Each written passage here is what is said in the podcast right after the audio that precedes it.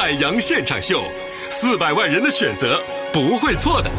哎呀，朋友们啊，今天呢是一个特殊的节气啊，什么节气呢？今天是霜降。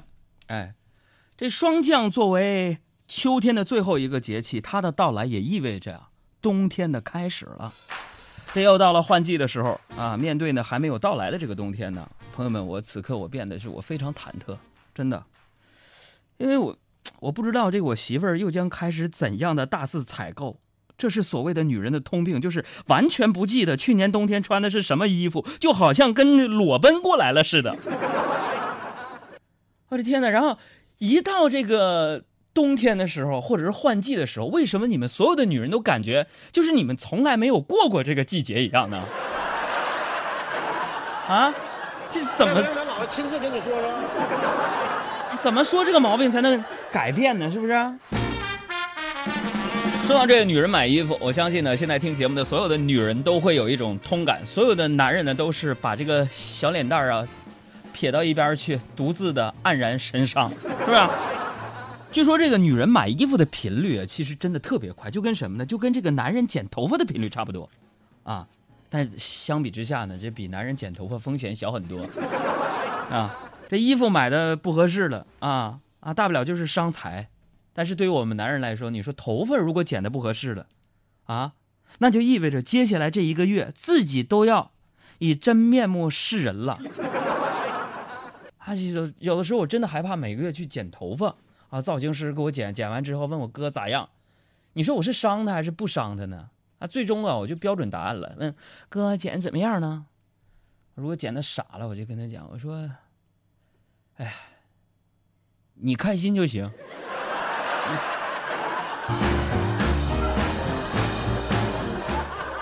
但这每次剪头发的成功与否啊，不能全凭从理发店走出来的咱那形象来判断，对不对？你比如说我，我这每次从理发店走出来的时候，我就感觉自己，哎呦喂，咋就这么帅呢？我的天哪，我就昂首挺胸走路，我都咔咔啪啪的。但是呢，到家呀，把头洗完之后睡一觉，第二天起来就发现。又恢复出厂设置了，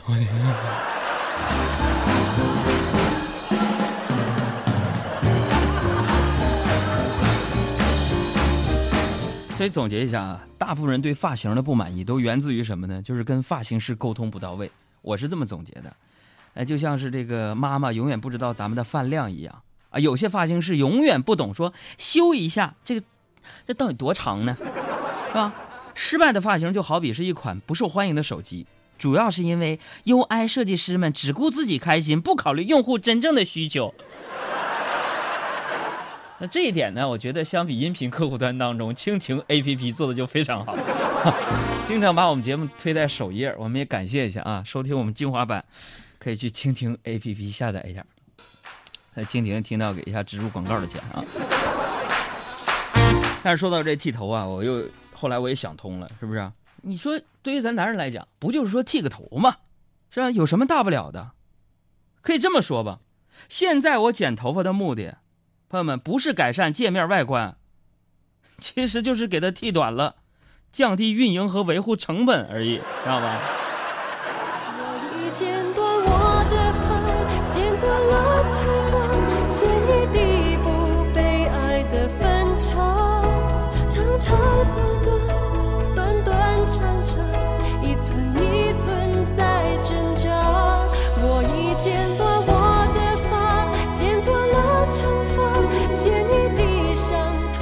每天在我们生活当中啊，这个男人女人的话题永远是聊不完。嗯，就像我们今天说的，女人永远买不到合适的衣服，男人永远找不到适合自己的发型。哎，这些呢是大家心里边无法抹去的痛。但是朋友们，我认为啊，生活无论怎样，咱们都得继续，那就别那么挑剔。哎，都说男人像是食堂的菜，虽然难吃，但是去晚了你还真就没有了。然而女人呢，啊，女人就好比是什么，就像是山珍海味一样啊。他说杨哥啥意思啊？我痛风啊。广义上讲，女人就像山珍海味一样，是不是？有的人呢吃不起，有的人呢吃剩下不说，还给倒扔了。哎呀，剩男剩女，你说现在多多是吧？